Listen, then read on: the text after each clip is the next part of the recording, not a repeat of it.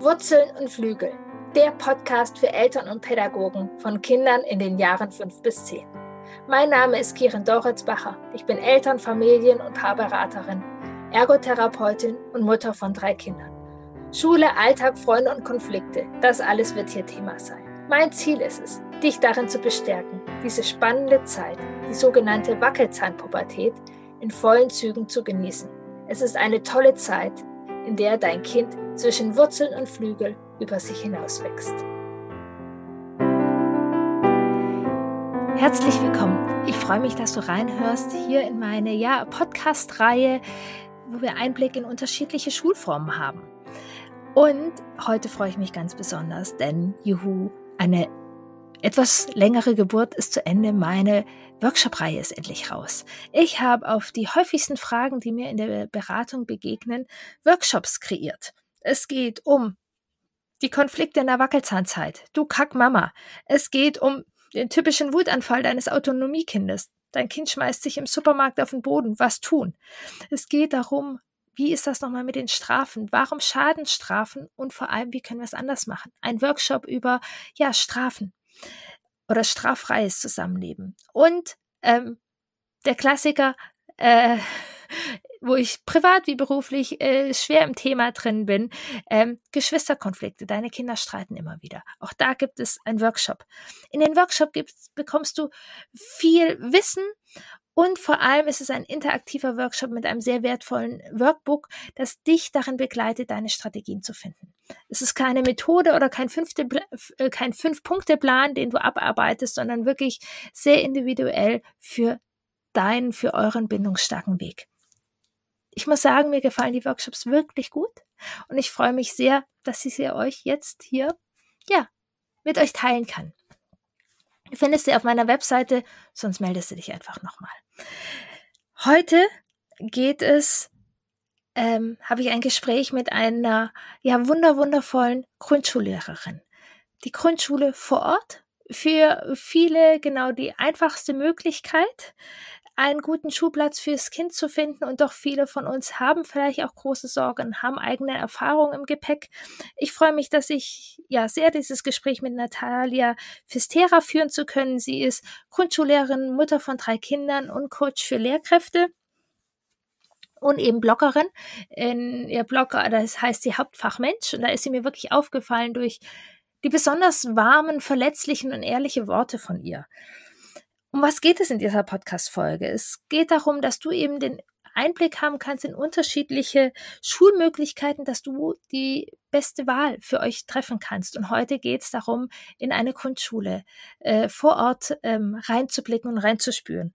Und wenn du die Podcast-Folge bis zum Ende gehört hast, ähm, äh, wirst du ja mitbekommen, was es braucht, dass eine gelingende Eltern-Lehrer-Kommunikation stattfinden kann.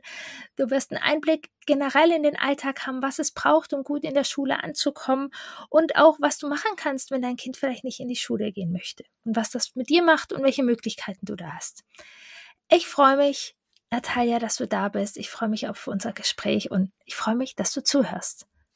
Ja, ich freue mich von Herzen, dass du da bist, dass wir miteinander sprechen können ähm, und ja, wir von deiner Expertise auch äh, profitieren können.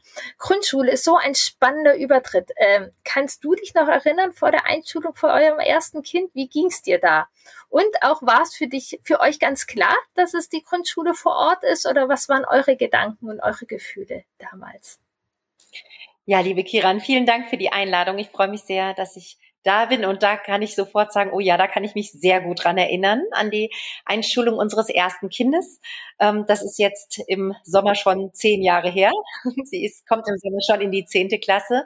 Ähm, ich kann mich sehr gut dran erinnern und zwar aus zwei unterschiedlichen Gründen. Das eine war, dass wir lange überlegt hatten, ähm, ob wir unser Kind vorzeitig einschulen oder am Stichtag sozusagen. Also das war eine Frage, die uns sehr beschäftigt hat, wo wir sehr viel Unsicherheit gespürt haben. Und ähm, dann war das so, dass für uns ganz wichtig war damals, dass sie mit ihren Kita-Freundinnen in eine Klasse kommt. Und ähm, deswegen haben wir dann schon geschaut, dass es eine wohnortnahe Schule ist. Und da wir nicht, also wir hatten keine Auswahl, wir hatten nur die Regelschule vor Ort und dann haben wir uns für die Schule entschieden, die so nah war, dass klar war, das Kind kann völlig problemlos auch mit Kindern aus der Nachbarschaft den Fußweg ganz alleine bewältigen. Das war für uns wirklich mit ein ausschlaggebendes Kriterium. Ja, das kann ich total nachvollziehen. Das, ich war ja nicht auf der äh, Schule bei uns ums Eck. Ich musste immer mit dem Bus fahren. Und meine Kinder waren das jetzt. Das eine Kind länger als das andere. Und das hat wirklich eine Qualität. Mhm. Und das ist mit ein Faktor, dass ich tatsächlich mich bei uns nicht so verwurzelt fühle. Weil ich war nicht im Kindergarten um die Ecke und ich war nicht in der Schule um die Ecke und so dieses Gefühl auch, was ich gerade erlebe bei einem, eben bei meinem Kind, was hier vier Jahre auf der Grundschule war, was für Wurzeln und Flügel gleichzeitig das bedeutet, mit den Freunden hier ums Eck hier sozusagen den Stadtteil unsicher zu machen und ja, genau. nah zu haben. Ja. ja, also kann ich gut nachvollziehen, ähm, dass das auch, auch ein großer Faktor ist. Ähm, wie ist es denn genau? Du bist ja sozusagen auch Grundschullehrerin aus der Grundschullehrerperspektive. Ähm, spielt das so eine große Rolle, mit Freunden in eine Klasse zu kommen? Ähm, oder wie, wie erlebst du das bei den Kindern? Also ich würde sagen, der Start ist natürlich deutlich einfacher und leichter. Es ist ja, ja. doch ein Übergang, der erstmal viel Unsicherheit auch schafft. Also ich habe das, ähm, ich habe drei Kinder. Ich habe das ähm, bei allen dreien sehr unterschiedlich gemerkt. Also unsere unsere erste Tochter ähm, die war sehr verunsichert. Die wollte am liebsten im Kindergarten bleiben. Also es war, sie, einerseits hat sie sich sehr gefreut auf die Schule. Das ist eben das Kind, was dann vorzeitig eingeschult wurde. Also sie hat sich sehr gefreut auf die Schule. Aber sie, dass sie ihre Erzieherin, die sie heiß und innig geliebt hat, diese Trennung war unglaublich schwer für sie. Und diese Erleichterung dann, dass sie mit ihrer besten, mit ihren besten beiden Freundinnen aus der Kita gemeinsam diesen Start hatte, ähm, auch den Schulweg eben dann gemeinsam bewältigen konnte. Daran ist sie unglaublich gewachsen und das hat ihr ganz viel Sicherheit gegeben. Ähm, bei unserem Sohn, bei unserem zweiten war das ganz anders. Der war froh, als Kindergarten vorbei war. Und der ist zur Schule gegangen. Also natürlich war der auch schon an das Gebäude gewöhnt, ne? Der war ja schon im Tragetuch da so ungefähr, aber ähm, trotzdem, ähm, da glaube ich, da, der wäre auch alleine klargekommen, weil das einfach ein ganz anderer Typ ist. Äh, von daher würde ich sagen, ähm, natürlich gibt es Kinder durch Umzug oder weil Eltern sich für eine andere Schulform entscheiden, dass, dass man alleine startet, aber der Start mit jemandem zusammen ist deutlich einfacher. Ja, also meine Erfahrung ist, dass es sozusagen das vorher sicherer macht. Mhm. Und doch, also bei meinen Kindern selber und einige Familien, die ich begleite, dass es sich tatsächlich manchmal in der ersten Woche schon so verändert, dass dann diese Kindergartenfreunde gar nicht mehr diese Rolle spielen. Ja, das, also das vor Ort macht es gar nicht mehr so den Unterschied, doch die Zeit davor halt, also diese Brücke, wenn ich dran denke, ich werde eingeschult, okay, ich werde mit Jan zusammen eingeschult. Mhm. Genau, also ich meine, nachher zum Übertritt auf die weiterführende Schule stellt sich diese Frage ja auch nochmal. Ja. Und ähm, ich würde dir recht geben. Also ähm, ich glaube, wenn Kinder allein in eine Klasse starten, ist es kein Grund zur Sorge, sondern ähm, die die ersten Wochen dienen ja dazu, eine Klassengemeinschaft dass eine Klassengemeinschaft entstehen kann. Das heißt, es gibt ganz viel Interaktion und ähm, man lernt eben andere Kinder kennen und ähm, und äh, das geht bei den Kindern dann ganz schnell. Und dann ist es sicherlich einfach Aufgabe auch der Lehrkraft, Kinder, die da ein bisschen zurückhaltender sind, gut zu ermutigen und zu bestärken, dass niemand alleine bleibt. Und da, das ist dann eben Aufgabe dieser ersten Wochen zu schauen, dass daraus ja ein richtig gutes Team erwachsen kann. Ja, super spannend, dass du auch das sagst. Das war mir tatsächlich vor unserer ersten Einschulung auch gar nicht so bewusst, dass das wirklich, also man denkt ja oft, ja, okay, Einschulung, jetzt müssen sie das lernen, jetzt müssen sie das lernen, aber dass diese Zeit bis zu den Herbstferien wirklich auch zum Ankommen gestaltet ist. Dass ja. das eine Ankommenszeit ist, dass da der Fokus ist, anzukommen und nicht äh, zu schreiben oder ähm, zu rechnen oder also das, genau, also das Fachliche spielt natürlich eine Rolle, oder aber ganz, das, das fügt sich dann ganz organisch ein. Also natürlich ähm, finden die ganzen Unterrichtsfächer statt, aber es ist ja doch meistens in Klassenlehrerhand oder vielleicht ist es so, dass man sich noch mit einer Kollegin ähm, etwas aufteilt, dass einer vielleicht noch ein eine, eine Kollegin unterrichtet vielleicht Mathematik, ähm, der oder die andere Kollegin vielleicht Deutsch. Aber sonst sind die, gibt es ja dieses Klassenlehrerprinzip ja. und dadurch sind die Kinder ja auch ähm, haben eine Bindungsperson, ähm, haben eine Ansprechpartner. Also das ist sehr, sehr hilfreich zum Ankommen. Und ich habe immer diese ersten Wochen total geliebt, wo aus einem äh, heterogenen zusammengewürfelten Haufen, sage ich mal, ja. eine Gemeinschaft entsteht, die, die ihre eigenen Regeln hat, die Struktur hat, wo man sich kennenlernt, die Namen kennenlernt. Und es ist eine ganz bereichernde und ganz wunderbarer Prozess, das, ähm, ja, das, das zu begleiten. Ja, wie schön. Also das erlebe ich auch immer wieder so und ähm, das finde ich auch nochmal, das war mir vorher als Mutter nicht so bewusst, mhm. dass das wirklich dass es auch ja erst darum geht und ähm, dass wir auch da unsere Kinder begleiten. Manchmal vielleicht, wenn wir so einen Druck haben, ihr müsst jetzt das mhm. und in der Schule das und so. Nee, der erste Schritt ist anzukommen. Absolut. Und ja. dass wir das auch so begleiten können. Und wenn wir uns sozusagen unser Gehirn ja auch anschauen, ist das notwendig, weil wenn wir nicht angekommen sind, können wir gar nicht lernen. Ja, und ich finde das auch gut, dass du das nochmal sagst. Das ist auch meine ähm, Erfahrung, nicht nur als Mama, sondern auch eben als Lehrerin, dass es häufig diese Zeit bis zu den Herbstferien unglaublich wichtig ist, sich diese Zeit dem Kind zu geben. Ja. Denn ähm, häufig ist das so, dass die Kinder nach den Herbstferien, nach den ein oder zwei Wochen, je nach Bundesland zurückkommen und einen wahnsinnigen Schub gemacht haben. Und den größten habe ich immer als Lehrerin ähm, nach den Weihnachtsferien ähm, richtig erfahren. Da habe ich das Gefühl, jetzt sind sie wirklich alle richtig angekommen. Aber bis zu den Herbstferien, diese Zeit, ähm, ja, sich zu gewöhnen, auch, natürlich an die Lehrkraft zu gewöhnen, ja. Vielleicht ist die auch eben ganz anders als die, als die Erzieherin. Da muss ich mich äh, aus der Kita, das ist erstmal eine fremde Person und, und da auch Zeit zu geben, sich zu beschnuppern, sich kennenzulernen, zu merken, ah, die tickt jetzt so, ach, so läuft das hier und auch eben mit vielen anderen Kindern gemeinsam erstmal zu schauen, ähm, an wen kann ich mich wenden, wo ist alles. Also das, das sind ja doch auch noch sehr kleine Kinder und ähm, die brauchen da einfach ihre Zeit. Und je je mehr Zeit, glaube ich, wir das vom Elternhaus diesen Kindern, also unseren Kindern zugestehen, anzukommen, eben keinen Druck aufzubauen und das von schulischer Seite, also das muss man ja auch sagen, es gibt natürlich auch Lehrkräfte, die das vielleicht nicht so begleiten. Also ich würde sagen, an den meisten Schulen ist es Grundschulen, die meisten Grundschullehrkräfte haben das sehr, sehr gut im Blick, aber ne, manchmal gibt es auch andere Situationen, ähm, da kann man die meisten Lehrkräfte begleiten, ist unglaublich liebevoll und verständnisvoll. Und wenn man da Fragen hat oder Sorgen hat, dann würde ich immer sagen, sucht, sucht das Gespräch, wenn ihr Fragen habt. Also das ist, glaube ich, von Anfang an mit das Wichtigste. Anders als in der Kita, wo es noch in, in der Garderobe und so, so viele ähm, Zusammenkünfte gab. Die gibt's ja erstmal in Schule so nicht mehr. Umso wichtiger ist es eben nicht, nicht irgendwelche Annahmen zu treffen oder sich in irgendwelche Ängste und Sorgen zu verrennen, sondern einfach um ein Gespräch zu bitten und und mitzuteilen, wie es einem geht. Und das halte ich für unglaublich wichtig für beide Seiten, dass das sofort auf einer guten Kommunikationsebene landet. Ja, total wichtig und gut, dass du das sagst. Und äh, dieser Aspekt, nicht nur, dass wir keinen Druck aufbauen, ich erlebe es auch zu mir, kommen ja oft Eltern, wenn es dann holpert, mhm. und ähm, dass wir auch dem Holpern Zeit geben. Also dass wir, wenn wir nach unser Kind nach zwei Wochen sagt, das möchte nicht in die Schule, dass das keine ganz große Katastrophe ist sondern dass wir die Bausteine sehen und sehen, es geht ums Ankommen. Total wichtig, bin ich total bei dir dafür, mit den Lehrerinnen und Lehrern Kontakt aufnehmen, Beziehung aufzubauen und ich habe da sehr gern das äh, Beziehungsdreieck. Ich glaube, Jul hat es ins mhm. Rennen geschmissen sozusagen. Ja.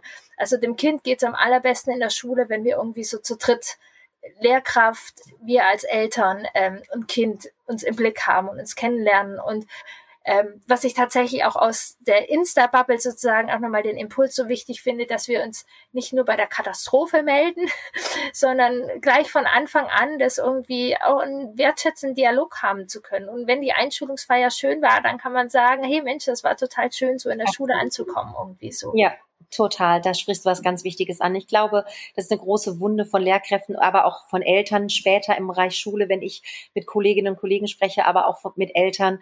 Ähm, das Gefühl, ähm, ich werde nicht gesehen, ich werde nicht wertgeschätzt, meine Bedürfnisse werden da auch nicht gesehen, meine Sorgen und Ängste, die ich mir um mein Kind mache, aber vielleicht eben auch auf Schülerinnenseite. Und ähm, je, je, je verständnisvoller, je offener, je neugieriger, diese, die, die Möglichkeit ist, ins Gespräch zu kommen, desto hilfreicher. Und du sagtest, dass, ähm, dass gerade das, dass es häufig so ist, dass Kinder sagen, ich will nicht mehr in die Schule. Und das ist ja gefühlt für uns als Eltern, wenn das Kind das sagt, so eine, eine fast existenzielle Angst, weil Schule jetzt halt einfach ganz wichtig ist. Das ist eben anders als in der Kita. Es muss da ja hin. Und das, glaube ich, ist so eine, so eine Sorge, wenn das Kind das dann äußert, dieses, oh meine Güte, was machen wir? Jetzt hat er, nach einer Woche hat er schon keine Lust mehr auf Schule. Und ich glaube, dann, dann tendieren wir manchmal, wir Eltern, so erstmal unsere eigenen auch vielleicht schlechten Lern- und Schulerfahrungen, die, und ich glaube, jeder von uns hat leider auch Erfahrungen, die uns bis heute auch vielleicht begleiten oder prägen, wo wir uns erst raus lösen müssen. Und häufig ist das so, wenn das erste Kind in die Schule kommt, dass es ein Stück weit vielleicht auch wieder getriggert wird, dass man merkt, ach du meine Güte, so ging es mir damals und sehr mitfühlend ist, was auch gut ist. Aber ich muss meine Geschichte nicht zu der Geschichte meines Kindes machen. Und das andere ist dann auch zu schauen, was ist denn eigentlich da gerade das Problem? Und ich merke das bei meinen Kindern auch, ähm, äh, wenn, äh, oder wenn die gesagt haben, ich will nicht mehr in die Schule und wir dann mal gefragt haben, was, was genau, also nachgefragt haben, wo ist es schwierig? Und dann war das manchmal, dass es eine neue Sitzordnung gab oder dass das Kind plötzlich gesagt hat, ich, ich, ich finde meine Sachen nicht mehr wieder und so überfordert war in dieser neuen Umgebung, dass das ausreichte, dass ganz viel Unsicherheit war. Das war gar nicht die Schule. Und als wir dann sagen konnten, hey, das können wir klären und das können wir besprechen, dann war wieder alles gut. Also ich glaube, das liebevoll zu begleiten und sich nicht zu sehr von dem, ich will nicht mehr in die Schule, ähm, erstmal selber erschrecken und, ähm, und zu viele Annahmen treffen, die vielleicht ja gar nicht, gar nicht da, da relevant sind. Ja. ja, hast du total recht. Also ich habe auch eine ganze Podcast-Folge darum, wo es auch nochmal geht. Ähm, genau, zu gucken, was ist mein Rucksack und wie ja. kann ich das trennen. Und klar haben wir meinen Rucksack und zu Recht. Und wir beide sind ja auf jeden Fall auch Menschen, die nicht alles rosa finden in dem Schulsystem. Mhm. Und gleichzeitig, dass es Wege geben kann. Oder eben, wie du sagst, dieser allererste große Schrecken, dass wir erstmal gucken können, was wir ankommen. Ähm, das heißt nicht, dass wir jede äh, Situation super duper toll finden müssen, Nein. dazu klatschen müssen, aber dass wir uns einfach Zeit geben. Ja, genau. Ja. Mhm. Wie ist das denn jetzt, wenn ich sozusagen davor stehe? Keine Ahnung, mein Kind wird vielleicht erst in anderthalb Jahren eingeschult. Ähm, wie ist denn so der normale oder häufig der Kontakt zur Schule? Wie, wie, wie sind die Schritte? Wann bekomme ich denn das erste Mal Kontakt zu der Grundschule meines Kindes?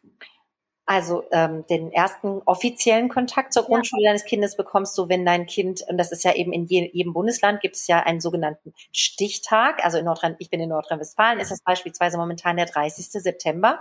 Das heißt, alle Kinder, die in dem Jahr bis zum 30. September sechs Jahre alt werden, sind erstmal, sag ich mal, laut Amtssprache schulpflichtig. Und ja. wenn das bei deinem Kind so ist, würdest du einen offiziellen Brief von der Stadt bekommen, irgendwie ähm, herzlichen Glückwunsch, ihr Kind äh, kommt im Sommer in die Schule und dann ähm, gibt es ähm, ein, eine Woche, ähm, wo, wo man die Kinder ähm, anmeldet, ähm, wo man häufig auch wie so ein kleiner Tag der offenen Tür, wo man die Schulen sich angucken kann. Häufig gibt es auch Kindergärten, die eine sogenannte Unterrichtsmitschau haben, die also schon mal gucken gehen. Ähm, und also das, so kenne ich das von unserer Schule, wenn dann immer die Kindergartenkinder kommen, das ist immer ganz süß. Und, und so ähm, gibt also einen ganz offiziellen Gang, da kann man auch gar nicht so viel falsch machen, weil da sind festgesetzte Termine. Natürlich kann man schon mal gucken, wann sind die denn, aber wenn man, also ich weiß, dass viele Familien ja eben außerhalb der Ferienzeiten oder so dann auch noch Urlaub machen, auch da weiß ich, dass wenn man mit der Schule dann ins Gespräch geht, sagt, oh, an dem Tag der Anmeldung, da sind wir gar nicht da, da sind wir verreist, dass es da auch Spielraum gibt. Also, aber an sich ist es dann vorgegeben. Man, ähm, man kann sich die Schule angucken am Tag der offenen Tür. Dann gibt es die Anmeldung. Die Anmeldung ist häufig auch mit einem sogenannten Schulspiel verknüpft. Also so kenne ich das beispielsweise, dass das eine das Formale ist. Und ähm, die Lehrkräfte der Schule sind dann mit dem Kind, meistens mit zwei, drei Kindern, ähm, noch in einem anderen Raum. Und da wird ein bisschen geguckt, ähm, kann, kann das Kind beispielsweise schon ein paar Buchstaben erkennen oder vielleicht sogar seinen Namen schreiben.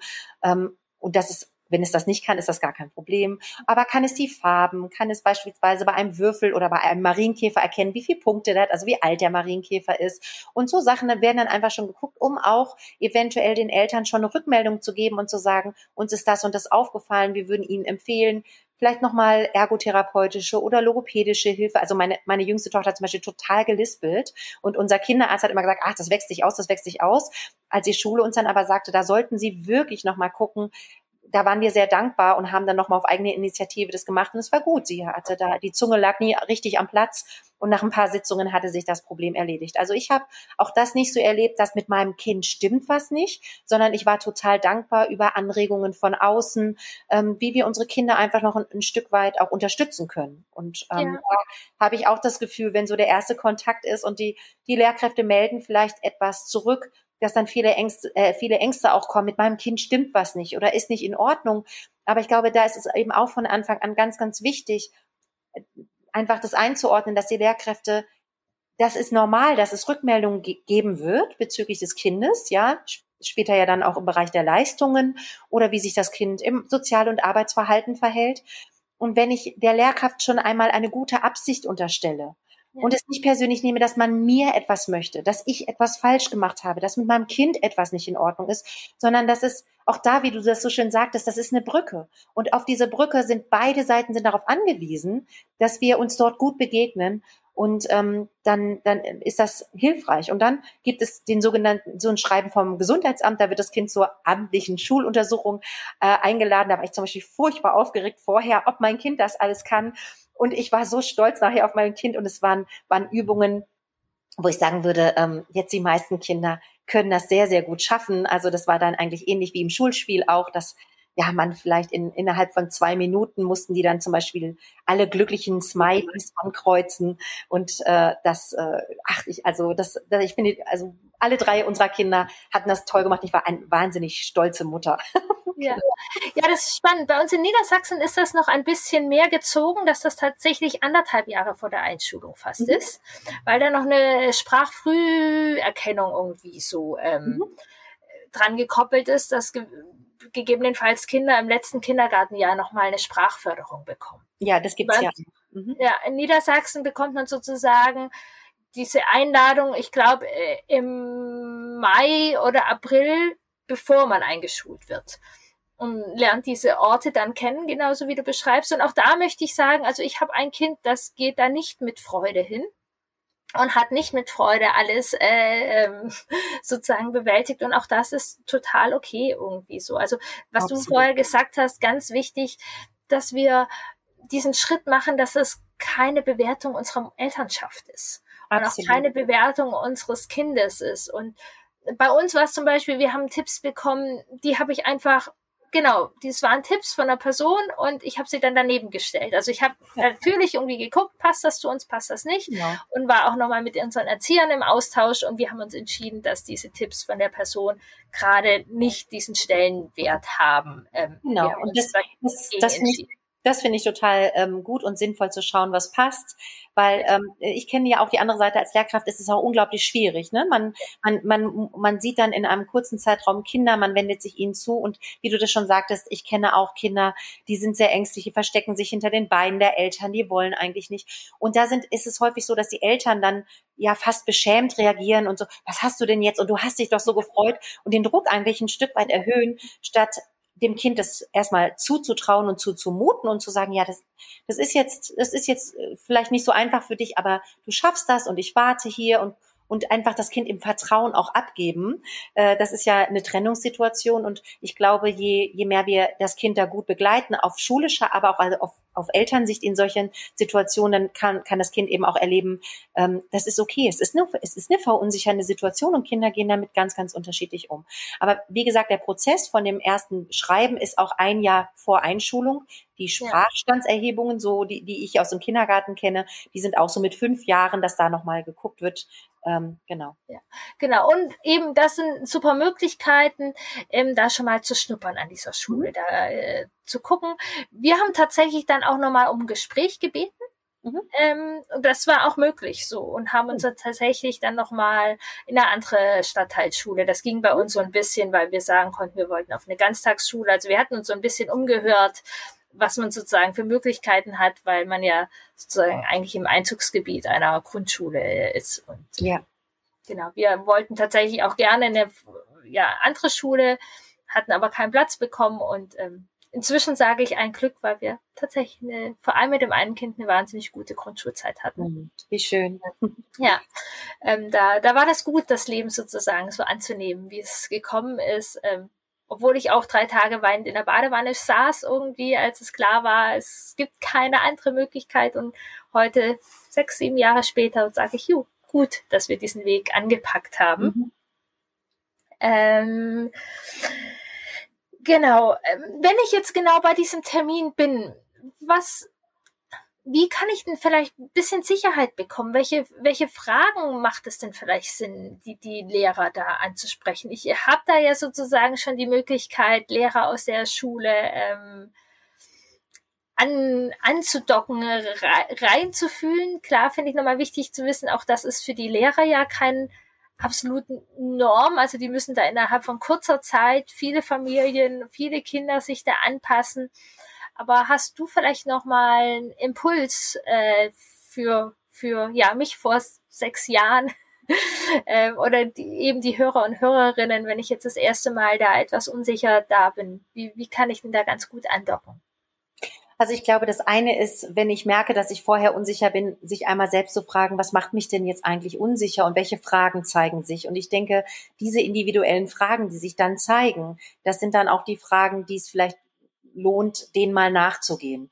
Und ansonsten kann ich jetzt sagen, ähm, ich habe jetzt auch an unterschiedlichen Standorten gearbeitet. Manchmal wird man als Lehrerin, wenn in einem Stadtteil, ähm, keine Ahnung, da ist dann gerade Lehrermangel oder jemand schwanger und die eine Schule ist mal gut ausgestattet von Lehrkräften, dann wird man mal für eine Zeit lang sogenannt abgeordnet, dass man woanders arbeitet.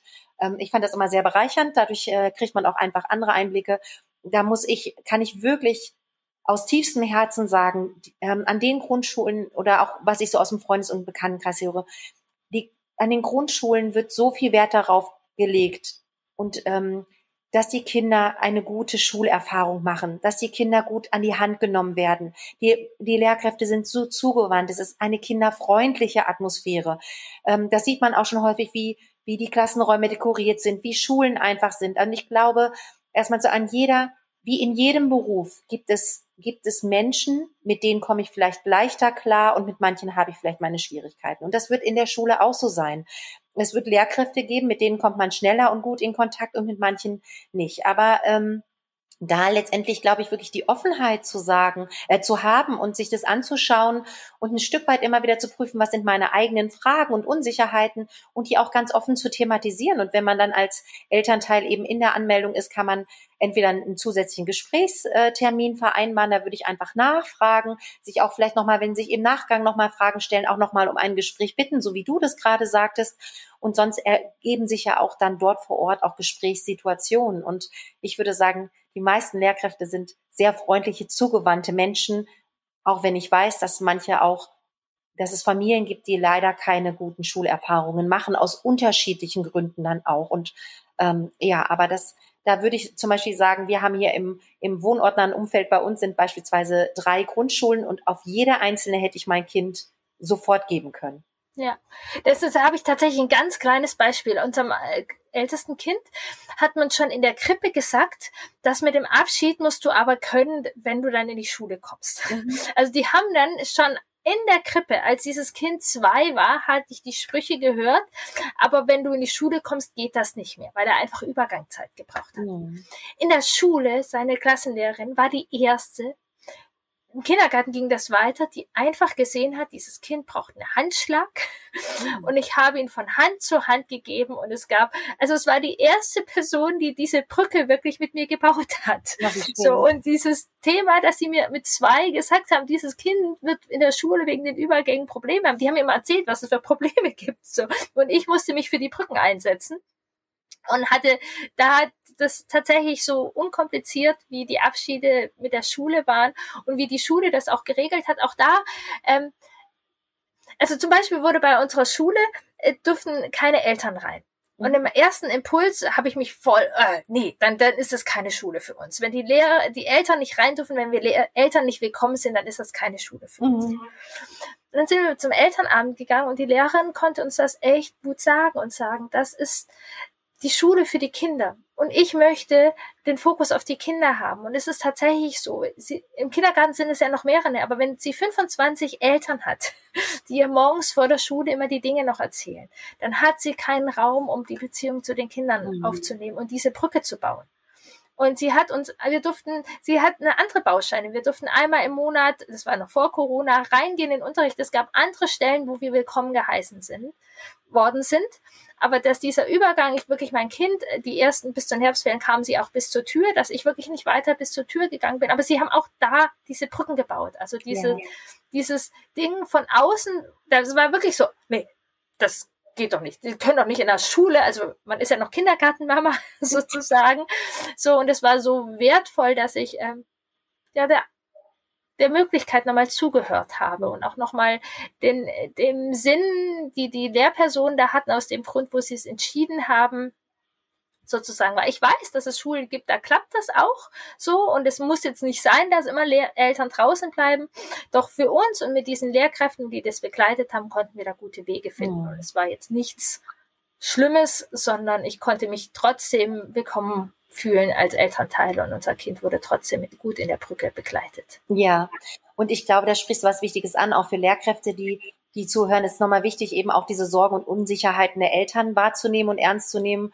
Und ähm, beispielsweise bei uns an der Schule ist es dann so, dass vor den Sommerferien ein Elternabend für die Schulneulinge Eltern und da wird es ganz klar kommuniziert, wie dieses Prozedere vonstatten geht, sodass sich alle darauf einstellen können. Und es ist eben sehr unterschiedlich, wie die Kinder dann in den ersten Wochen, manchmal dürfen die Eltern noch mit rein, ähm, manchmal werden die am Tor abgeholt, aber auch da kann man im Vertrauen sein, dass die, Schu dass, dass die Lehrkräfte sich schon Gedanken machen, wie das gut funktionieren kann. Und genau, ich, es ist eigentlich schade, wenn das Gefühl kommt, ich bin nicht, ich bin nicht willkommen, weil an sich ist es ein Ort, ähm, wir Grundschullehrkräfte sind auf, auf Eltern angewiesen. Wir brauchen, ja. wir sitzen da in einem Boot zum Wohl des Kindes und, ähm, und von daher da einen guten, ja, äh, äh, wirklich erstmal eine gute Absicht zu unterstellen. Und das, das ist ja häufig auch, ich kriege das dann auch mit auf Social Media in den ersten Schulwochen, dann wird irgendwas gemacht, dann, dann benutzt die Lehrerin irgendein Belohnungssystem und alle schreien und das wäre doch, das würde alles gar nicht gehen.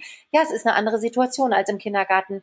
Also 25 Kinder würde ich noch sagen, hätte ich mich immer drüber gefreut. Ich hatte immer 29 oder 30er Klassen und ähm, da braucht es einfach eine bestimmte Struktur und da, da finden auch am Anfang vielleicht ähm, manche Sachen statt, wo man sagt, oh, das finde ich aber blöd oder das möchte ich so nicht oder das selektiert. Aber dann ähm, einerseits ist es dann Verantwortung der Lehrkraft, am Elternabend das vorzustellen, zu sagen, warum mache ich das? Denn meine Erfahrung ist, je transparenter kommuniziert wird, desto leichter ist es ja, desto leichter kann man auch eben sich Nachfragen stellen. Das Schlimmste sind dann irgendwelche WhatsApp-Gruppen der Eltern oder ich sage das ganz bewusst, die Mütter vorm Schultor, die sich dann darüber das Maul zerreißen. Und das macht es unglaublich schwer, A, für die Kinder, aber auch für die Lehrkräfte. Und ich, ich, auch in dieser Übergangszeit, wie du sagtest, bis zu den Herbstferien, da, da entwickeln sich Strukturen, da wird es miteinander einfach wachsen. Und da gibt es eben natürlich auch ein paar Regeln, die wir brauchen im Klassenraum und die die Kinder auch lernen müssen. Genauso wie im Kindergarten es auch Regeln gab. Wenn du morgens kommst, stellst du deine Schuhe hin, hängst deine Jacke auf und dann gab es Regeln innerhalb der Gruppenräume und so gibt es die auch in der Schule. Und weil natürlich nochmal dieser ganze gefühlte erstmal Spielfreiraum nicht mehr so gegeben ist, die Freiheit, die es in der Kita gab zum freien Spiel oder so, gibt's erstmal so natürlich nicht, wobei viele auch einen offenen Anfang haben, dass die Kinder eben gut anfang, äh, ankommen können. Aber dann einfach zu schauen, ähm, dass es dann auch häufig Sachen, dass, dass Sachen sich wieder verändern, aber die in den ersten Wochen wichtig sind und da einfach auch im Vertrauen zu bleiben und nachzufragen. Also ich kann immer nur sagen, ähm, fragt unbedingt nach, ähm, wenn ihr Unsicherheiten habt, ähm, damit man darauf gut auf äh, eingehen kann. Und ähm, häufig ist es einfach eine Sache der Kommunikation. Ja, und, und dieses Abwarten und tatsächlich auch nochmal überprüfen. Also das waren meine Gedanken, dass wir als Eltern ausgeschlossen werden. Ich habe nachher, als ich in der Schule war, das an keiner Stelle gespürt, dass ich mhm. ausgeschlossen war. Es war eher, dass ich mit der Zeit auch dankbar war, dass ich ein bisschen mehr Luft lassen konnte als im Kindergarten und dass die Lehrer sozusagen ihre Verantwortung sehr gut übernommen hat. Also ja. jetzt im Rückblick war das ein sehr angenehmer Prozess, dass ich übergeben durfte, mehr als mhm. eben im Kindergarten.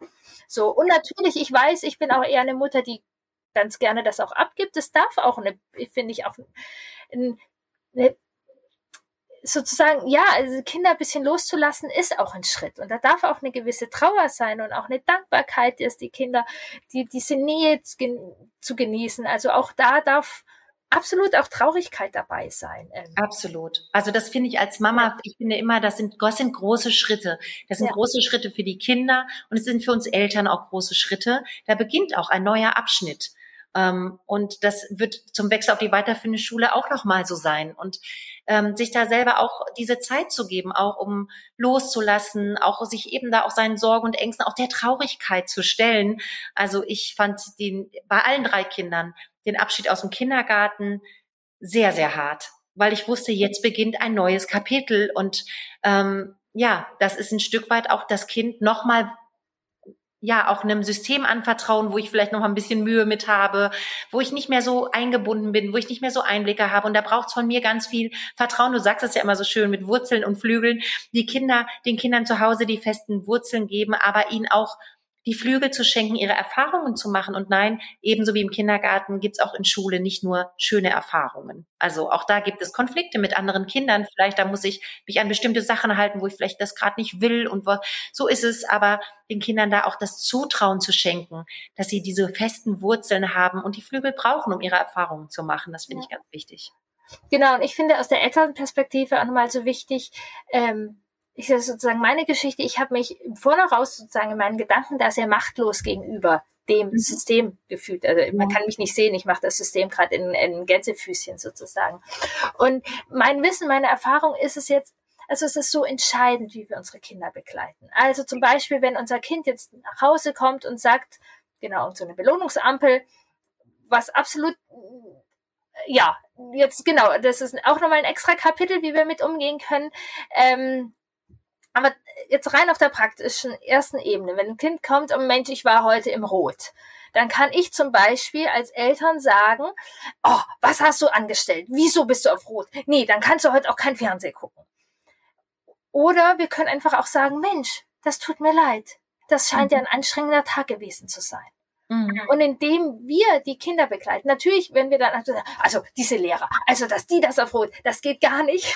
Auch das äh, bringen wir die Kinder dann sozusagen in eine gewisse Not. Aber ähm, einfach dieser Punkt, wie wir unsere Kinder dadurch begleiten, ist so wichtig. Und ich weiß, äh, du magst und kennst André Stern ja auch. Ja. Ähm, für mich hat ähm, genau in diesem Jahr, bevor mein Kind eingeschult worden ist, hatte ich relativ viel Kontakt mit ihm. Und er hat dann einmal gesagt, und das war für mich sehr einleuchtend, es kann sein, dass wir manchmal die ganze Nacht auf unserem Arm liegen und dass der Arm dann eingeschlafen ist. Und wir wachen auf nach acht Stunden Schlaf und der Arm fühlt sich doof an und der Arm hatte eine Position, die nicht so angenehm war. Dann wachen wir auf und schütteln diesen Arm 30 Sekunden und dann fühlt er sich wieder frei. Und dann fließt da das Blut durch und dann ist er wieder in seiner Umgebung. Also wir dürfen einfach sehr auch darauf vertrauen, auch wenn unser Kind braucht oder wir brauchen, ob das jetzt passt oder nicht passt oder wie wir gehen, wie wir sozusagen diese Umgebung sein können, wo sich der Arm wieder ausschütteln kann. Ähm, da haben wir ja viele Möglichkeiten, finde ich. Ja, das ist sehr schön. Schönes Bild mit dem Arm. Ja, genau. Jetzt hast du vorher auch nochmal erst angesprochen, ähm, was ich viel erlebe, jetzt genauso, keine Ahnung, ein halbes Jahr vor der Einschulung, dass wir Eltern gerne Sicherheiten hätten, welche Lehrer wann, wie, wo, was ist. Meine Erfahrung ist, dass genau die Lehrer ein halbes Jahr vorher noch mit anderen Themen beschäftigt sind und für sie ja das auch oft nicht so das erste Mal ist. Und also meine Erfahrung ist, die Dinge kommen, die Einladung zum Elternabend kommt, die Botschaft kommt, welcher Klassenlehrer das ist. Nur manchmal erst sehr spät. Aber also das ist sozusagen Raum, den wir halten dürfen und wissen dürfen, wir werden da durchbegleitet, genau wie du erzählt hast, oder wie wir, dass die Rituale gegeben werden, wie der Abschied sein wird, wie das sein wird wir dürfen ein bisschen Geduld haben. Das kommt noch nicht im Januar, der Brief. Nein, weil auch im Januar gar nichts feststeht. Also das kann man sich vielleicht von außen nicht vorstellen, aber ich habe mein erstes Schuljahr bekommen, eine Woche bevor die Sommerferien zu Ende waren, habe ich Bescheid bekommen. Ja, ja genau, also so kenne ich das teilweise auch die Personalsituation, also davon auszugehen, ach, die gibt, die Kollegin gibt ein viertes Schuljahr ab, dann nimmt die bestimmt die Klasse eins. Das ist etwas, was Eltern sich so wünschen, ähm, dass sie schon mal wissen, wer könnte das sein und schon überlegen. Ähm, und in vielen Fällen ist das so, aber es kann auch ganz anders sein, einfach weil sich die Personalsituation verändert und die ist auch das ist auch eine große Herausforderung häufig für die Schulleitungen. Ähm, wen kriege ich? Muss ich noch jemanden abgeben? Ähm, und es gibt, ich, ich kenne das, dass Schulleitungen teilweise verzweifelt sind in den Sommerferien, weil sie sagen, meine Güte, wie sollen wir denn die eine Klasse füllen? Und wenn Eltern das dann mitkriegen würden, da würde man ja alle nur in Angst und Schrecken versetzen. Ja. Wichtig ist ja, dass am Tag der Einschulung, also jemand dort steht, der verlässlich dort ist und diejenige, die das sein wird, wird sich im besten Fall ist es ja nicht erst eine Woche vorher, ähm, auch die Wochen vorher schon melden. Und dann kriegen die Kinder manchmal so Ausmalbilder, wie viele Tage sind es noch, bis wir uns sehen. Und da sind die Lehrkräfte so empathisch und so mitfühlend und nehmen die Kinder schon so an die Hand. Und die Kinder können häufig auch schon Bilder malen von sich und die hängen dann schon im Klassenraum. Und ähm, also einfach im Vertrauen bleiben. Im Januar kann keine Schulleitung der Welt sagen, wie die Situation nach den Sommerferien ähm, sein wird, auch wenn ich nachvollziehen kann, dass Eltern sich das sehr wünschen würden. Ja, genau, aber hier nochmal sozusagen die Botschaft, es kommt was und es kommt ja. an den meisten Schulen wirklich, wie du sagst, das erlebe ich auch und bei ganz vielen Familien, schöne Dinge, wo schon Brücken gebaut werden, wo schon Beziehungen sozusagen über die Distanz aufgebaut werden kann. Nur halt jetzt noch nicht. Genau. ähm, noch ein, äh, genau, zwei kleine Aspekte. Äh, wie kann ich denn jetzt im Voraus damit umgehen, wenn mein Kind sozusagen sagt, ich will nicht? Was wäre aus Lehrerperspektive sozusagen, wie, wie überbrücke ich jetzt dieses halbe Jahr ungefähr, wenn wir jetzt mal so grob von dem halben Jahr ausgehen, ähm, wenn mein Kind sagt, ich möchte nicht in die Schule? Also als Lehrerin, ich kann es als Mama auf jeden Fall ja. sagen. Ähm, Erstmal glaube ich, je mehr man gegen anredet, desto mehr Widerstand wird es äh, sein. Es ist ja ein ganz natürlicher Prozess, ob das Kind will oder nicht. Die, die Schule kommt. Und ähm, dann ein Stück weit zu sagen, hey, das verstehe ich, dass du, dass du gerade nicht möchtest. Guck mal, es ist ja auch noch ganz viel Zeit. Und ähm, in der Zeit bin ich mir ganz sicher, wenn du dann in die Schule kommst, dass es ja, dass, dass es ein guter Start wird. Also das eher auch ähm, vorfreudig begleiten. Also zu sagen, ja, das ist, es ist in Ordnung, dass das Kind vielleicht vorher das noch nicht möchte, ja. Und äh, das ist, ich, ich habe jetzt ja Kinder in der Pubertät, da denke ich auch die ganzen Jahre vor wird immer geredet, wie schrecklich das in der Pubertät ist, äh, dass man sich erstmal äh, dann erleben darf, ach, das ist gar nicht so schlimm. Und so wie du das gerade sagtest, wenn ein Kind von zwei Jahren immer hört und auch die Eltern, na, wenn es das bis zur Schule nicht schafft, dann, dann ist das natürlich auch etwas, was natürlich äh, erstmal Sorge macht und wo man ja auch gar nicht hin möchte. Und ich glaube, auch da ist es einfach unsere, unsere äh, Aufgabe als Eltern, diese Brücke auch dem Kind zu ermöglichen und zu sagen, ja, das ist okay. Meine Kinder wollten alle drei nicht in die Schule ja, und die dritte am allerwenigsten, weil die Großen ja schon gesagt haben, wie bescheuert sie das dort finden. Also das war für das dritte Kind am herausforderndsten. Und dann zu sagen, nein, du wirst eine gute Schulerfahrung machen, ich bin mir ganz sicher. Und, und, ähm, und dann auch nachzufragen, was macht dir denn auch Sorge oder warum möchtest du denn eigentlich nicht? Aber das eher in einem interessierten Nachfragen und nicht um das Kind irgendwie zu überreden. Und natürlich gibt es Kinder, die haben auch Ängste aus unterschiedlichen Gründen und sich da dann auch vielleicht Rat zu holen, ja, extern Rat zu holen. Ähm, wie kann ich mein Kind dann gut begleiten? Dass es, dass es da einfach ähm, zuversichtlich hinschaut. Ich glaube, das ist ganz wichtig. Und das ist so ähnlich wie wenn das Kind sagt, äh, dann in der Schule, ich will nicht mehr in die Schule gehen. ja, genauso wenn das Kind sagt, ich möchte da gar nicht erst hingehen, auch zu sagen, ja, ist ein bisschen wie mit dem Arm. Da müssen wir mal schütteln, ein paar Sekunden, manchmal vielleicht ein paar Tage, aber im Vertrauen bleiben, dass das schon kommen darf. Es ist ja nur Ausdruck dessen, dass etwas Neues ansteht und eine Veränderung Verunsicherung bringt und auch bringen darf.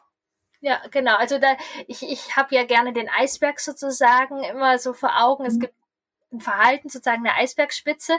Und äh, noch, noch viel vorher, also genau, so dieses halbe Jahr vorher auch, dass wir dem Zeit geben dürfen und ja. oft manchmal auch gucken können, vielleicht ist es auch erst die Zeit, wo wir unseren Prozess machen. Wir müssen noch nicht ein halbes Jahr vorher mit unserem Kind stellen und dann wirst du eingeschult und dann ist das und dann ist das, mhm. sondern vielleicht ist es die Zeit, wo wir unseren Prozess machen dürfen wie du sagst, eine Brücke bauen und die Möglichkeit geben, dass es schön wird, dass es gut wird. Ähm, ich finde, es darf auch Ehrlichkeit sein, so wie wir hier im Podcast äh, auch sind. Ja, es kann Situationen auch geben, die vielleicht herausfordernd sind. Und weißt du was? Ich stehe an deiner Seite. Absolut. Ich stehe an deiner Seite und ich bin sehr sicher, dass wir gemeinsam Lösungen finden. Und dann eben manchmal noch unter den Eisberg schauen. Also, also ich hatte auch, unser erstes Kind wollte auch eine Zeit lang sehr intensiv nicht in die Schule. Dann bin ich auch auf den Weg gegangen, habe geguckt, was es bei mir war. Und so im Mai rum hatte ich dann sozusagen ein bisschen mehr Sicherheit für mich.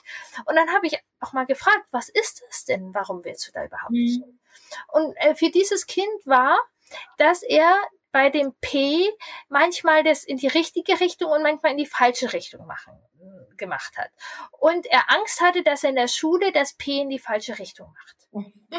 Und dann konnten wir darüber reden. Ja, dann genau. diese Riesenangst vor der Schule hatte sich auf dieses konkrete Problem mit dem P, ich erinnere mich doch sehr genau an dieses P.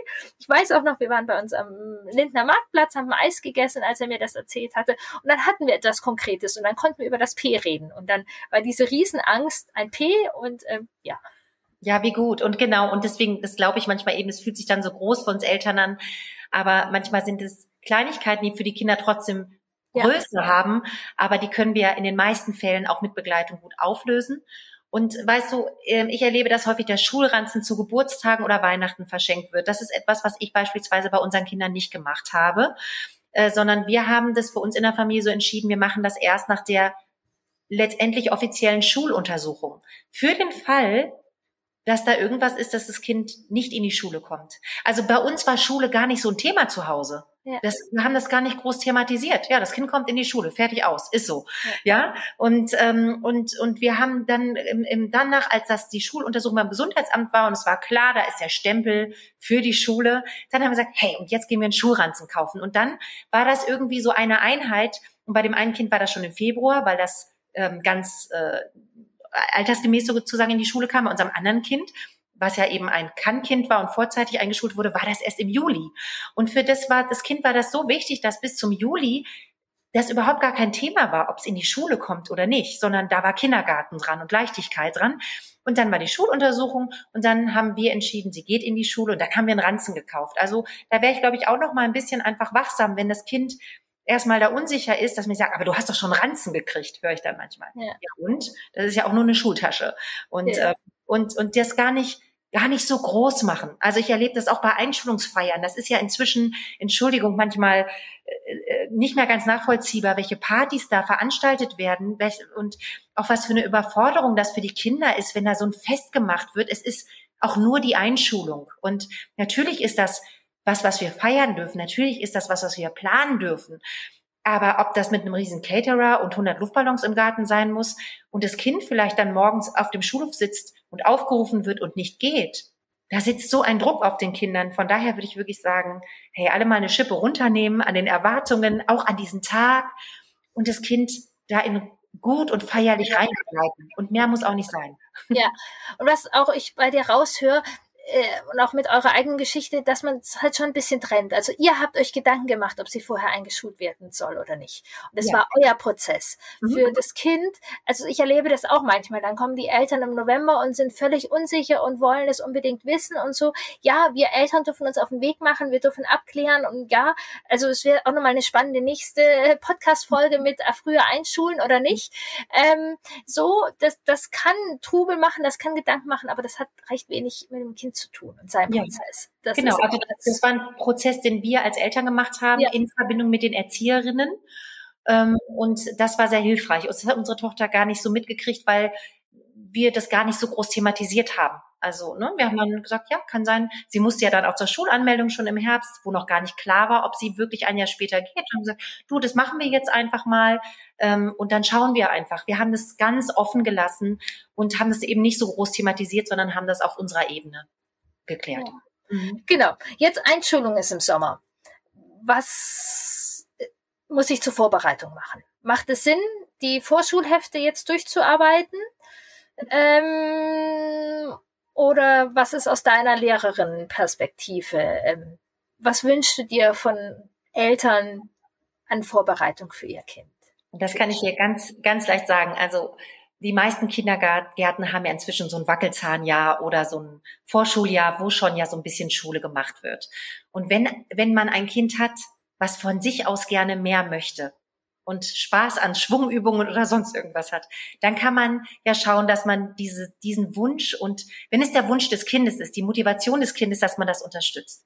Aber wenn es nicht die Motivation des Kindes ist, wenn das Kind sich 0,0 für Buchstaben oder Zahlen interessiert, dann sagt, aber du kommst auch in die Schule und wir müssten jetzt mal, nein, man muss gar nichts. Das ist das reicht, wenn das Kind in der Schule ist. Ich hatte Kinder, die können lesen und die können rechnen. Ich hatte Kinder, die könnten ihren Namen nicht schreiben. Das ist dann Aufgabe von uns Lehrkräften, da einen guten Umgang mitzufinden. Was ich viel wichtiger finde, ist wirklich ein Stück weit, ähm, wie selbstständig ist das Kind? Und dass wir das dem Kind eben auch zutrauen, Erfahrungen zu machen, eben, dass es nicht, äh, dass, dass wir den Schulweg im, ähm, von vornherein, dass wir den Schulweg üben, dass das Kind sicher den Schulweg kann und dann klar nach ein paar Tagen Schule dann ist, das Kind kann alleine mit einer Freundin gehen oder mit einem Freund gehen. Dass äh, das Kind ähm, alleine auf die Toilette gehen kann bis zum Sommer. Ja, das zu üben. Und nein, es ist auch nicht schlimm, wenn denn die Unterhose vielleicht noch mal dreckig ist. Ja, aber dem Kind zutrauen, dass es das jetzt mal selber macht. Ja, und da Unterstützung geben mit feuchtem Toilettenpapier für eine Zeit lang, dass sich das für das Kind auch gut anfühlt. Ja, ähm, dass das Kind äh, Anziehsachen hat, mit dem es selber klarkommt. Ja, wenn jetzt ein Kind eine Hose hat, wo der Knopf nicht zugeht, dann ist es eben schwierig in der Schule damit durch die Schule zu laufen. Also ähm, und das, das, das ein Stück weit schon auch Aufgaben zu geben. Das Kind wird in der Schule Aufgaben machen müssen. Und ich erlebe das, wenn Kinder zu Hause keine Aufgaben machen müssen, dann weiß das Kind natürlich auch gar nicht, warum es das denn jetzt in der Schule plötzlich machen soll. Aber ähm, in der Schule ist es so, wenn deine Trinkflasche umkippt, dann holst du einen Lappen und und wischt es weg. Wenn zu Hause was umfällt, und das macht immer die Mama, dann sitzt das Kind hilflos am Tisch. Aber äh, zu sagen, da einfach schon in ganz natürlichen, ganz im ganz normalen Familienalltag das Kind ähm, einbinden, ähm, dass es mithelfen kann, dass es, ähm, dass es äh, ja offen mit Fehlern umgehen, dass Fehler nicht schlimm sind. Ja, wenn wir das als, wenn wir etwas als schlimm bewerten, dann weiß ja das Kind, ich darf keine Fehler machen. Und ähm, im, im, im Bereich von Mathematik zum Zahlenverständnis kann man so viel beim Kochen und Backen machen. Es gibt so viel Mathematik in unserem natürlichen Umfeld. Wenn das Kind Spaß an Buchstaben hat, dann kann man schon mal schauen, äh, wo erkennt es denn Buchstaben? Und, und aber ich finde dieser Punkt von Selbstständigkeit, dass das Kind weiß, ich bin selbstwirksam. Ich kann ich traue mich, einen Erwachsenen um Hilfe zu bitten. Ich traue mich nachzufragen. Wenn ich den Erwachsenen nicht frage, dann traue ich mich, ein anderes Kind anzusprechen. Ja, weil das ist, ist halt dann einfach notwendig, dass das Kind ein Stück weit weiß, hier kann, bin ich selbstwirksam und kann mir Hilfe holen und kann um Hilfe bitten. Ähm, ich darf aber auch Fehler machen. Ich muss auch nicht alles wissen. Und ich glaube, ja. das ist ganz, ganz wichtig.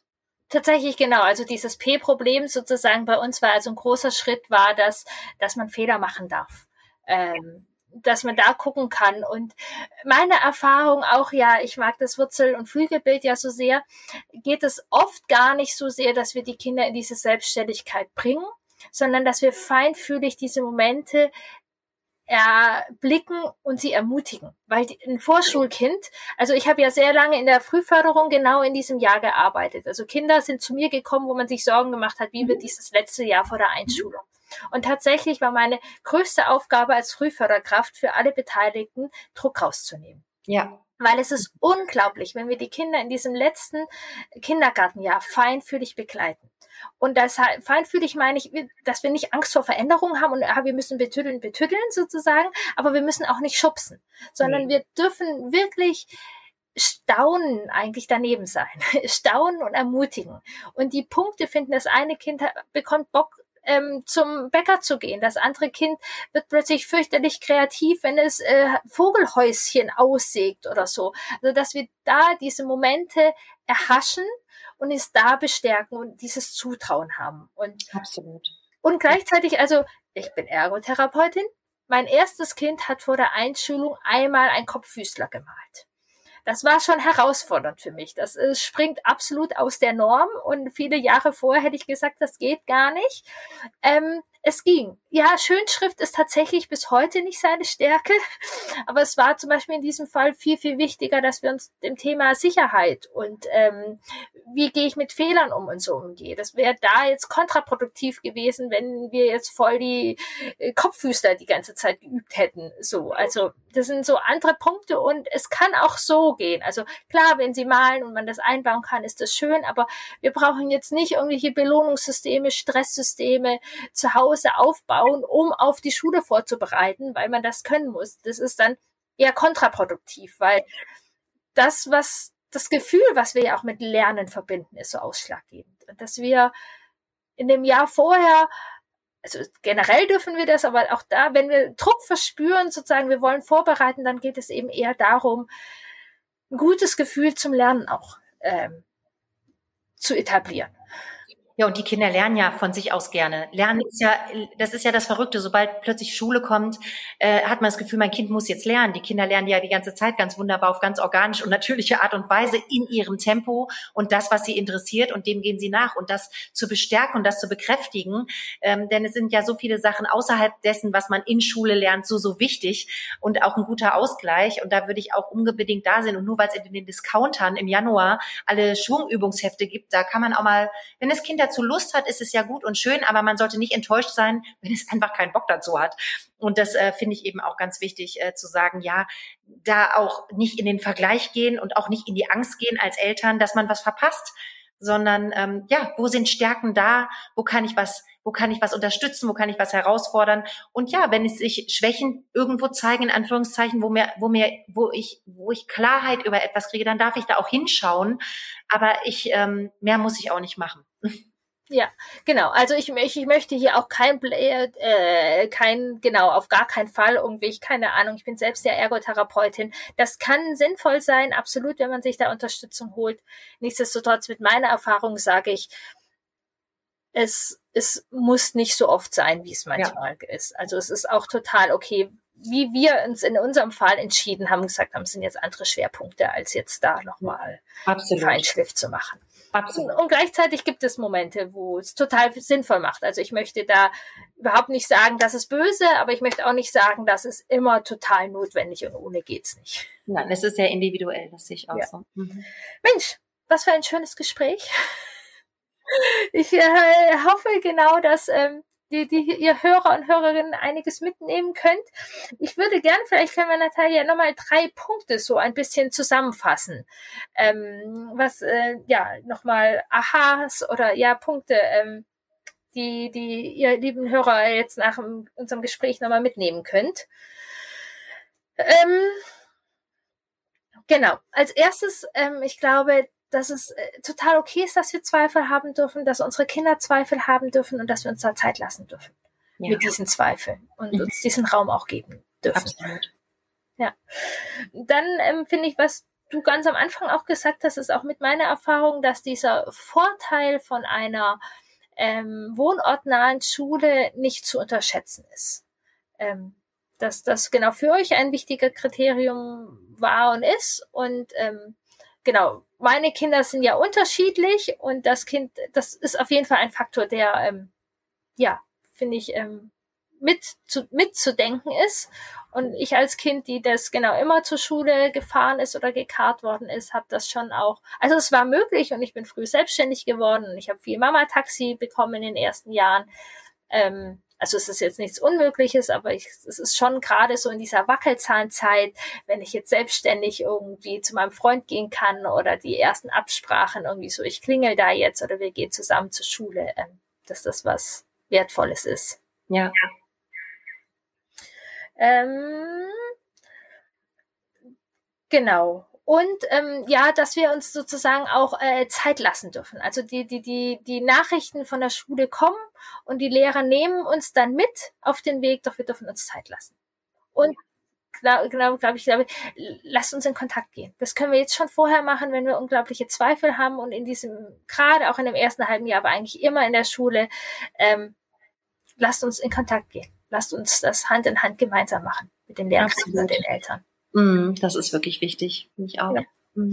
Oder was noch ein Punkt, ja, mit drei, ähm, ja, Mathe und Zählen. Ähm, ich habe eigentlich Mathe gemocht, ich mag Mathe eigentlich. Ich bin mit dem Mathematiker und Physiker verheiratet. ähm, aber genau, ich glaube nochmal was ganz Wichtiges, dass wir diese Grundhalt, dass wir den anderen was Gutes unterstellen. Also dass wir in dieses, ähm, vielleicht auch für uns manchmal, ich habe wieder meine Gänsefüßchenhändchen System Schule, was nicht immer unser bester Freund sein muss, wir trotzdem in der Haltung gehen, die Menschen, die uns begegnen, die geben ihr Bestes. Das muss trotzdem nicht immer sein, dass wir immer einer Meinung sind, doch diese ja. Grundhaltung, mit der wir da reingehen, ist für unsere Kinder, glaube ich, sehr hilfreich. Ja, das würde ich voll und ganz unterstreichen. ja.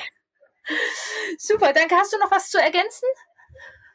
Ja, das ist ja ein großes Thema, wo man, wo man über viele Sachen sprechen konnte. Aber ich glaube jetzt so erstmal, was für die Eltern wichtig war, hast du gerade nochmal gut zusammengefasst. Und ähm, ja, ein Stück weit, glaube ich, ist es wirklich wichtig zu schauen, wo sind es meine eigenen Unsicherheiten und Ängste und wo, äh, ich glaube, dass das Schlimmste, was wir Eltern immer machen können, ist diese Sachen den Kindern überzustülpen, unbewusst auch. Aber sobald wir spüren, wir sind unsicher oder da zeigen sich Ängste, ist es, glaube ich, unsere Verantwortung, dem nachzugehen und, ähm, und ganz häufig habe ich festgestellt, je mehr Ruhe und Sicherheit und Klarheit ich bei mir gefunden habe, wenn es mir gelungen ist, bestimmte Sachen aufzulösen, mich meinen Ängsten und Fragen und Sorgen zu stellen, dann war es plötzlich für mein Kind auch gar kein Problem mehr. Und ja. ähm, da ist, glaube ich, diese Verantwortung haben wir Eltern. Und ähm, das ist, glaube ich, gerade wenn es um Schule geht, ganz, ganz wichtig, denn da zeigen sich häufig Sachen, ähm, die gar nicht so viel mit der neuen Lehrkraft oder mit unserem Kind zu tun haben, sondern mit der Erfahrung, von ich bin nicht gut oder ich reiche nicht aus, die wir einerseits vielleicht im Elternhaus erlebt haben, aber auch von Seiten der Schule. Und genauso kann ich aber auch mal hingucken, welche Lehrkraft hatte ich denn in meinem Leben, die wirklich einen Unterschied für mich gemacht hat? War denn wirklich alles nur schlecht oder gab es dort auch Menschen, ähm, die mir geholfen haben, dass es eine gute Zeit war, die an mich geglaubt haben? Denn es ist ja so häufig so, dass wir uns eher auf das Negative fokussieren, auf als, als oder auch vergessen, was auch Gutes war.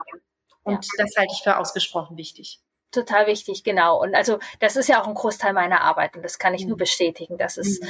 ähm, genau Eltern, die sich genau in diesem Prozess bei mir melden, das total wertvolle mhm. eigene Arbeit ist und diese eigene Arbeit das Kind so sehr davon profitieren kann, ohne dass wir sozusagen am, am ganzen System verzweifeln können müssen, können wir bei uns anfangen. Ja. Und das macht total Sinn. Ähm, Genau, jetzt würde ich gerne noch meine Fragen an dich stellen, die alle meine Hörer hören, äh, manchmal ein bisschen angepasst. Vielleicht würde ich es tatsächlich auch bei dir die Frage ein bisschen angepasst machen. Ich frage immer eine Erinnerung in den Jahren fünf bis zehn, die besonders lustig, traurig und mutig war oder verbunden. Ich würde dich vielleicht fragen, hast du eine Erinnerung an vielleicht deine erste Klasse oder an deine Grundschulzeit, die für dich ähm, ja sozusagen emotional behaftet war? Es kann fröhlich sein, aber es kann auch traurig sein oder schwer sein. Also ich hatte eine fantastische erste Grundschullehrerin. Die habe ich über alles geliebt. Und wenn ich heute an meine Grundschulzeit zurückgucke, ich hatte sie nur in den ersten beiden Jahren, weil danach wurde gewechselt. Das ist eine Lehrkraft gewesen, die uns Kinder einfach geliebt und angenommen hat. Die hat auch, also ich, ich erinnere mich, dass wir ihr Zöpfe machen durften, weil wir hatten samstags noch Schule in Niedersachsen. Ich bin samstags noch zur Schule gegangen. Ich auch und, in Baden-Württemberg. Ja, ja, also das war, glaube ich, damals und die, die hat mit uns dann immer einen Spieltag gemacht. Und ich habe ich hab meine Grundschullehrerin, diese erste Grundschullehrerin, wahnsinnig geliebt. Und ähm, sie hat den hat den Grundstein sicherlich dafür gelegt, dass ich mich ähm, mit anderen Kindern da auch sehr wohl gefühlt habe, ähm, auch wenn ich jetzt von Anfang jetzt an ähm, nie die Superschülerin war, schon in der Grundschule nicht. Ja, wie schön. Tatsächlich habe ich es eh nicht. Also ich war ja auf einer Waldorfschule, ich hatte das Glück, dass ich diese Lehrperson acht Jahre hatte mhm. und siebeneinhalb Jahre davon war das wirklich ein Geschenk. Und mhm. manchmal ähm, ist es heute noch, wenn ich vor irgendeinem Ding stehe, denke ich, ach, ich könnte den Baudi mal fragen. Ich habe es noch nie gemacht, aber es ist so ein inneres Gefühl, dass wenn das Leben ein bisschen schwankt, dann könnte man ja auch ähm, mhm. sozusagen dahin gehen. Was hast du denn toll in Erinnerung von Seiten deiner Eltern oder Pädagogen? Was hat dir gut getan und dich bestärkt? was ich meinen Eltern wirklich hoch anrechne, weil ich das jetzt erst als Mama selber so erahnen kann, wie schwierig eben diese Brücke ist. Meine Eltern haben von Anfang an nie Noten als eine Bewertung unserer unserer Arbeit, unserer Anstrengungsbereitschaft oder unserer Person gesehen. Das war immer, es gab, es gab Noten, es wurden Arbeiten geschrieben, aber das, ich bin nie mit Angst nach Hause gegangen, auch wenn ich eine Fünf hatte. Ich musste nie Angst haben, dass meine Eltern von mir enttäuscht waren, dass meine Eltern nicht zufrieden mit mir waren. Und das ist ein großes Geschenk. Ich durfte äh, Fehler machen, ich durfte wachsen und ich war okay, so wie ich war. Wie wertvoll. Was ja. für ein Geschenk. Mhm. Ja, ein Riesengeschenk. Das ist auch nochmal ganz, ganz schön, dass du uns das mitgibst an dieser Stelle. Und das ist eben die Macht sozusagen, die wir Eltern haben. Du warst in dem System mit den Noten und allem und deine Eltern haben dir dieses Gefühl übermittelt. Dankeschön. Danke für das ganze Gespräch und danke für diesen Schatz gerade am Ende nochmal. Ich danke dir. Vielen Dank für die Einladung, Kiran. Das war ein warmes und tolles Gespräch und ähm, ich bin davon überzeugt, dass du wertvolle Impulse bekommen hast für ja das äh, ja, Schulleben deines Kindes, um da gute Entscheidungen zu machen können, um dein Kind gut zu begleiten. Grundschulalter, kurz vorher, währenddessen, das ist auch konfliktreich. Du Kackmama, du blöder Papa, ich zieh aus das äh, kennst du vielleicht. Ähm, ich habe dafür genau für dich einen Workshop kreiert. Wenn du dich hilflos fühlst, wenn du verletzt bist von den Worten und nicht weißt, wie du reagieren sollst. Mit diesem Workshop wirst du dieses Verhalten von dir und deinem Kind viel besser verstehen und damit ähm, ja mit meiner Hilfe individuelle Strategien entwickeln, wie du eben dein Kind begleiten kannst und wie diese Konflikte eure Beziehung nicht belasten, ganz im Gegenteil, dass eure Beziehung warm und von Vertrauen geprägt sein kann. Den Workshop, den Link findest du in den Show Notes. Der, ähm, oder du kannst einfach auf www.bindung-beziehung schrägstrich du Kakmapa gehen. Da findest du den Workshop Du Kakmapa, raus aus dem Machtkampf, rein in ein bindungsstarkes Miteinander mit deinem Wackelzahnkind. Konflikte in Verbindung lösen. Es ist wirklich eine wichtige Grundlage für eine gute Schulzeit, ähm, dass ihr ja die Konflikte euch nicht trennen, sondern sie ist Eure Beziehung ist die Basis für gutes Lernen, für eine gute Schulzeit, für eine gute Wackelzahnzeit. Und da ist es entscheidend, wie ihr mit Konflikten umgeht. Und den Workshop kann ich euch echt empfehlen. Ich freue mich. Nächste, nächste Woche gibt es noch eine Folge zum Thema und dann warten auch noch viele weitere spannende Folgen auf euch. Und jetzt von Herzen einen guten Tag, eine schöne verbindende Zeit mit deinen Wackelzahnkind.